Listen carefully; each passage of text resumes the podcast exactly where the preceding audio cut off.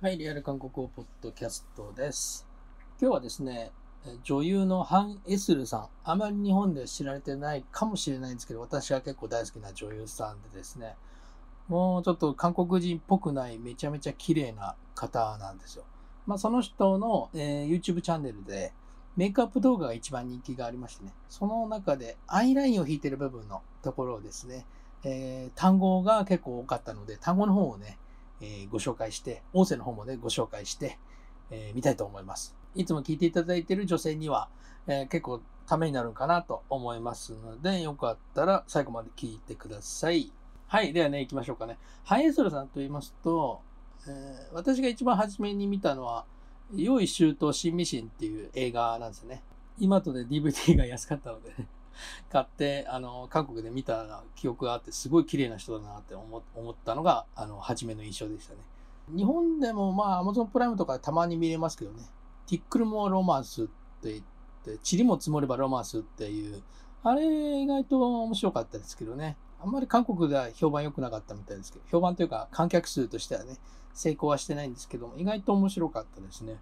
ドラマで言うと、ファンタスティックカップルとか、クリスマスに雪は降る降るかなとか、美女の誕生とか、まあ、その辺のドラマが面白いかなと思いますね。まあ、ハン・イェスルさん自体はですね、もうデビューして17年からその18年ぐらいになりますかね。2003年にデビューしてます映画、えー2003年にね、ノンストップ4というドラマで、えーデビューしてます。もともとはですね、アメリカ国籍をロサンゼルスに、えいてですね、アメリカ国籍を持ってたんですけども、え一度韓国の、スーパーモデル選抜大会でちょっと入賞してからですね、本格的に芸能活動を始めようということで、えアメリカから帰ってきた時に、え韓国国籍をね、再取得して、アメリカ国籍を放棄しているっていうのは、まあ、知られています。結構こういうことやるとね、意外と好感良かったりするんですよね。まあそれでノンストップ4っていうのに、えすぐドラマで抜擢されて、そこで参加した OST の曲がね、意外とヒットしたらしくって、で、認知されていくんですね。あの、CM、化粧品とかの CM のモデルになることが結構多いですね。今はイブ・サンローランの、韓国のイブ・サンローランの、えー広告モデルをやっているということで、まあ、YouTube を見ててもイブ・サンローランの商品結構出てきますけど、最近はですね、結構その、もともとやっぱりアメリカ育ちのアメリカ人ですから、なんかオープンな性格でね、えー付き合っている人が問題なければ、オープンに結構話してるんですよ。で、公式のインスタグラムとかにも彼氏と一緒に撮ってる写真、えー載せてたりとかするので、結構それがなんかあのーなんですかね、火種というか、スクープというか、最近そういう芸能関係の記者の人の YouTube でね、その今の彼氏の職業がちょっとホストなんだとかどうだとかでね、あとクラブでみんなでね、踊った時にね、麻薬をやったんじゃないかとか、ね。なんかそんな変な噂ばっか出ててね、まあそれをあえて、そこにちゃんと回答するっていう動画も YouTube で出てますけどね、やっぱりもう38ぐらいになりますけど、しっかりとした女性の態度で、えー回答していましたね。それはすごいやっぱり、まあもともと僕はハンエスーさん好きなのでね、まあそんな噂別にあったらね、韓国芸能でね、活動なんかできてませんから、はっきり言ってね、麻薬やってたりしてたらね。で、あとその、彼氏からフェラーリをもらったことについてどう思うかみたいな、なんかコメントがどうかなんかあったんですけど、インスタでね、あの、コメントフェラーリの写真があって、これは男からもらったやつだみたいなね、ちょっと否定的なコメントがあったらしいですけど、それに対してもね、彼氏からね、もらったプレゼントで何が悪いのみたいなことを言ってましたね。逆に私が男性にプレゼントをね、フェラーリをあげたら、それどう思うんですかみたいな。だって彼氏なんだからあげるでしょみたいなことを言ってました。それから、あの、ランボルギーニですね。紫のランボルギーニを、えーインスタグラムに上げてまして、あれも彼氏からもらったやつですか？っていうふうにね、書いてあったんですけど、もらったらもらったら別にいいいいんじゃないかなと思うんですけどね。あれは自分で買いましたみたいな。私の車ですみたいなことをなんか言ってますけどね。またその私の車に対して、あの、彼女はね、アメリカに会社1個持ってるみたいなんですよ。何の会社かちょっとわかりませんけど、えーアメリカに会社を1個所有してるっていうので、そのランボルギーニ会社所有のものらしくって、それは脱税じゃないかみたいなことをね、言われてましたけどね。あの、経費で車買ってるんでね、脱税じゃないですよ、はっきり言ってね。どこまでなんか、あの、この、やきもちな、こういう女優さんとかにね、対してのやきもちな投稿は続くんだろうって、韓国は結構異常、ある意味、すごいですよね。こういう芸能界の人に対しての悪口というか、うん、そういうのには負けないぐらいこの人はメンタル強いっていうのも結構言われてますんでね。逆に言いやすいって言えばいい、メンタル強いのが分かってるから思いっきり言うみたいなのもあるのかもしれないですけどね。はい。えー、まあそんな反映するなさんなんですけどもね、今年なんかドラマ1個オファーが来てて、えー、それをね、今出演するかどうかっていうのを検討中だということだそうですのでね、もしドラマで見れるようなことがあったら、また見てみたいなというふうには思います。で今日はその彼女の、えー、彼女の公式 YouTube、反映する Ease っていう YouTube チャンネルからですね、一番人気の再生回数のあるメイクアップ動画を、の中から、いろいろね、やってるんですよ。あの、頬はこうやるとか、眉毛はこう描くとか、唇はこうやるとかね、いろいろ言ってるんですけど、まあ、その中でアイライナーのことについて話してるところが、え結構ね、文法も簡単でしたし、単純にその化粧の道具、化粧品の、化粧関係の、え単語だけね、えー、分かれば、なんか結構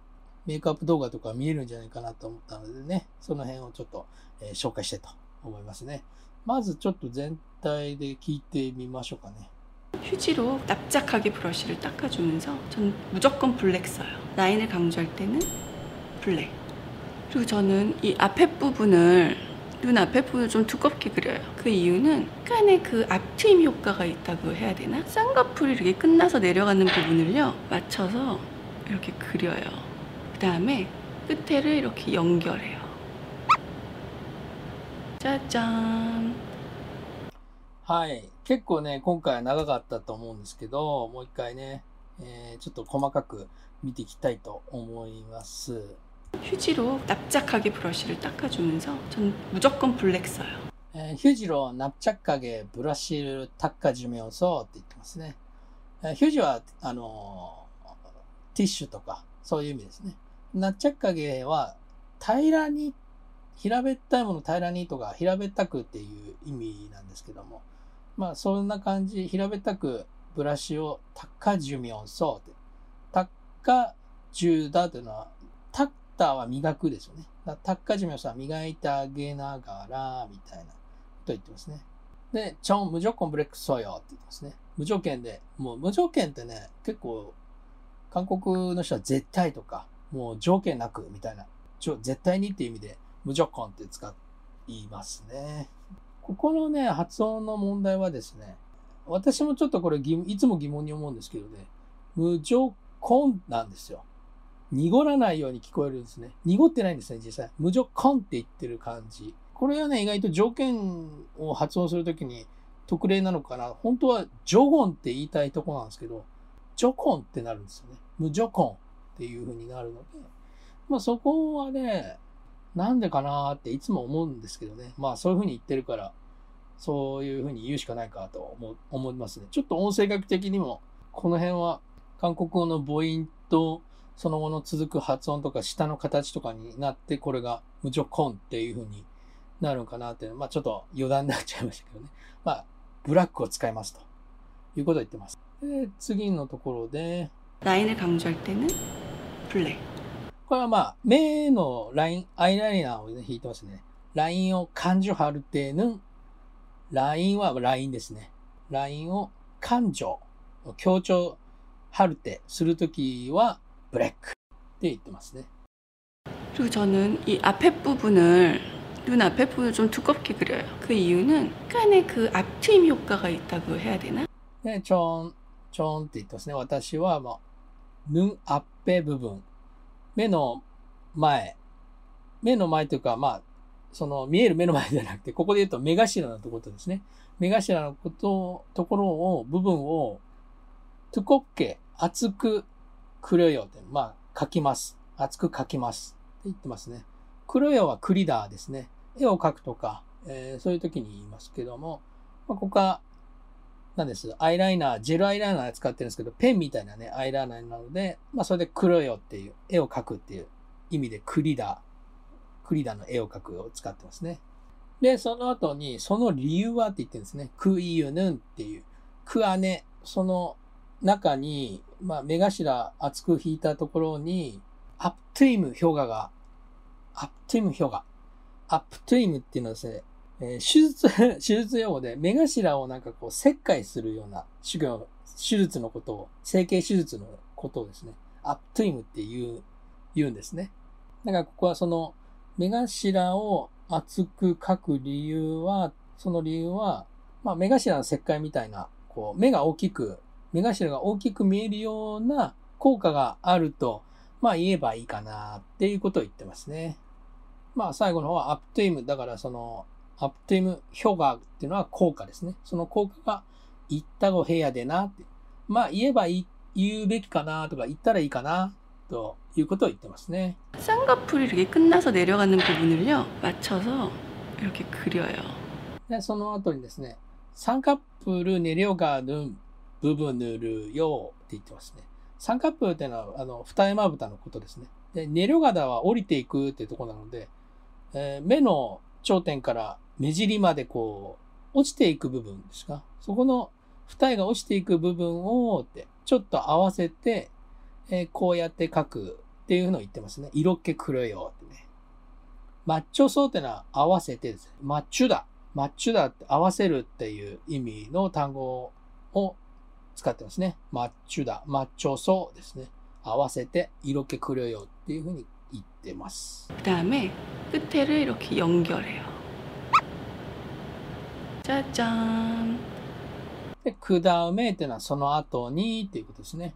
で、くってはこれ終わりとか、あ最後の部分ですね。終わりをえ色気4行へよっていうのは、こうやって連結